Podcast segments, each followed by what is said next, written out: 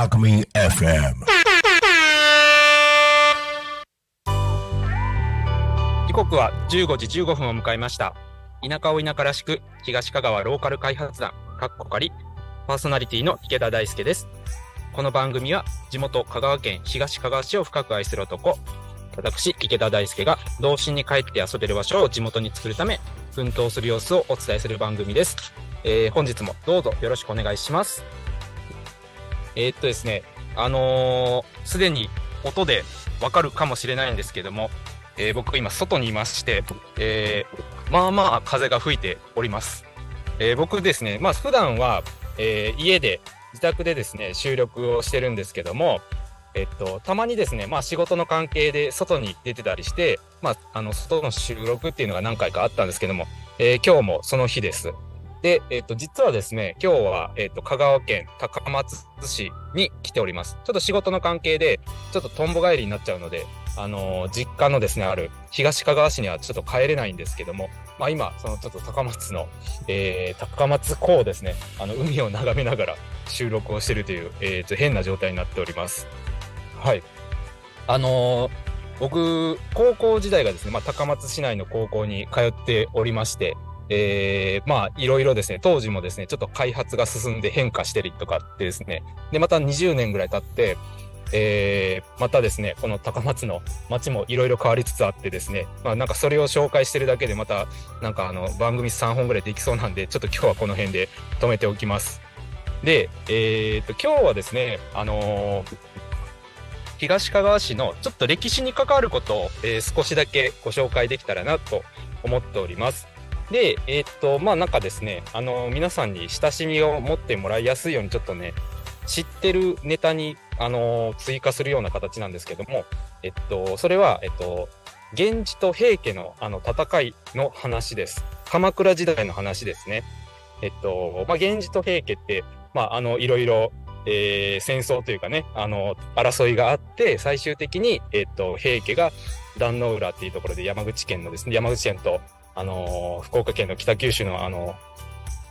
なんだ、門司港っていうんですかね、えー下関か、あの辺りで、壇ノ浦っていうところで、あのまあ、最終的に滅亡して、えー源氏が、えっと、鎌倉幕府を開くっていうきっかけになったことなんですけども、えーその間にですね、えーまあ、何回か大きな戦いがありまして、え当時は、あの平家が、えっと、神戸ですね、僕の、まあ、今住んでる神戸市の、えっと、福原というところに、あの、都を作って、そこで政治を行ってました。で、まあ、そこから逃げた兵なんでしょうね。で、えっと、神戸市内の、えっと、一ノ谷っていうところですね。一ノ谷の戦いっていうところで、まあ、一回大きな戦闘があって、で、えー次にですね、あの、香川県の屋島というところで、えー屋島の戦いっていうのが行われます。で、最終的に壇ノ浦っていうところで、まあ、大きな戦闘で、最終的に平家が、まあ、滅びるっていう形になるんですけども、で、その間の、えっと、最初のですね、えー神戸の一ノ谷っていうところから、えー高松市の屋島っていうところに行く間のですね、ちょっと話で、えー少し、えー東かがわ市がちょっと関わる部分があるっていうのがありまして、ちょっとそこをご紹介させていただきたいなと思います。で、まずですね、えっと、一ノ谷の戦いで、えーまあ、いわゆる負けた平家側ですね、が、えっと、逃げるんですけども、それは、えっと、まあ、船を使って、えー海を渡って逃げると、あの、瀬戸内海を、えー神戸側から四国の方にですね、高松に向かって、南、まあ、南西ぐらいになるんですかね、向かって逃げますと。で、一方、その源氏はどうしたかっていうと、多分、源氏と、あ平家と同じルートではなくて、なんか大阪のあたりから、えー船を出して、えー進んだそうです。で、えーそこからですね、大阪から、え徳島の方に上陸します。香川県の隣の徳島っていう、えーまあ、大阪側からと徳島県の方が、えっと、距離的に近いですんで、えおそらくそういう理由もあって、あとはまあ港とかね、船の関係上なんでしょうけども、えーそこの通って、えー徳島に入ったと。で、そこから香川県を抜けて、えー屋島っていうところに、えー行くという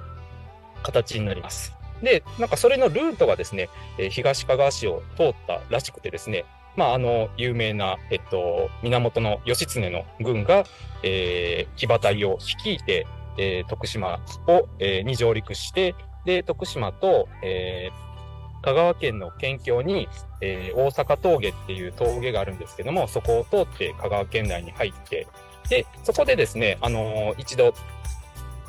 休息というかですね、まあ少し、あの、兵を整えるというか、えー、休んだ場所があるらしくてですね、で、えっと、そこが、あの、馬宿っていう場所なんですけども、あの、先週紹介した草木静子さんの、えっと、まあ、出生地も多分その辺りになるんですよね。香川県の、えっと、一番東の方なので。で、馬宿っていう、えー、本当にあの、動物の馬に、えー、宿ですね、宿泊の、宿でいいのか、泊でいいの？か宿か。えー、って書いて、まあ、っていう場あるらしいです。らしいですが、えー、馬宿っていう地名になったらしいです。で、そこから、えっと、その、えー、高松ですね、竹島っていう方面、えー、そこから少し西に、えー、3、40キロ行く形になるんですけども、えー、兵を進めたというふうに言われております。で、えっと、まあ、そういう、えー、ところが、えー、一点関わりとしてあってですね、まあ、もう一つですね、えっと、ちょっと面白い、えー、言い伝えがありまして、それが、えっと、今紹介した、その、現地の、えっと、その時の大将の、え、源義経ですね。で、えっと、その、え、愛人というか、まあ、当時は、まあ、妾って言うんですけども、あの、正式な、その、えー、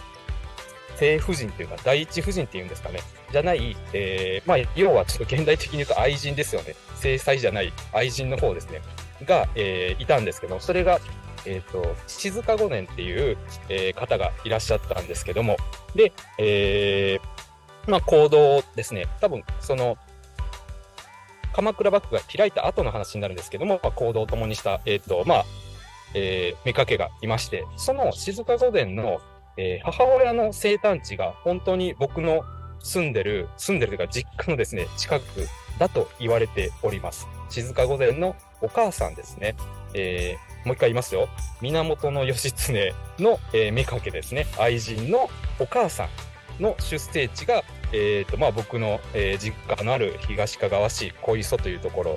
に、えー、と言われております。で、えっと、そこにはですね、あの、もう家の跡とか全くないんですけども、えー、一本だけですね、その、縦看板というか、縦札というか、えー、ありまして、で、まあ、まあ、静か御前の、えっと、生誕と言われてるっていう感じの、まあ、記載がありましてですね、で、まあ、昔から、あ、そうなんだという、えー、ので思っておりました。まあ、正直ですね、ちょっとそあんまりその歴史の教科書に詳しく書いてあるわけじゃないので、あの、当時も今もそんなに実感はないんですけども、で、さらにですね、今回ちょっとここで喋るにあたって調べたんですけども、その静岡御殿のお母さんも、まあその、えっと、東かが市、もしくは、えっと、奈良県の出生っていう、えー、まあ説もあるみたいで、まあ正直、えっと、本当かどうかっていうのはちょっとよくわからないっていうところなんですけども、まあ結構その、まあ歴史の有名どころというか、源義経って、えー、すごく有名なんですけども、えー、そこになんか触れるところが身近にあるなっていうのはすごいちょっと、えー、当時からなんか面白いというか誇りに思ってるとこです。はい。まあ東かがわ市にもちょっとそんな現地と兵器に関わるところがあるんだなということの、えー、紹介を今回はさせていただきました。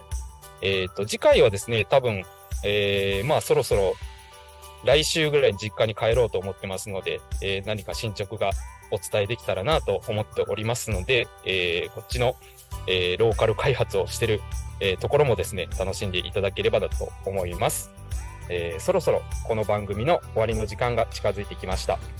この番組はリスラジ以外にも YouTube、Podcast、Apple、Spotify、Amazon Music、スタンド FM にて聞き逃し配信で楽しむことができます。また来週この時間にお会いしましょ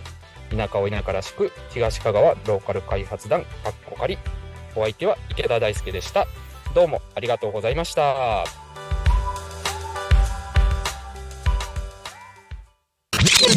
Talk Me FM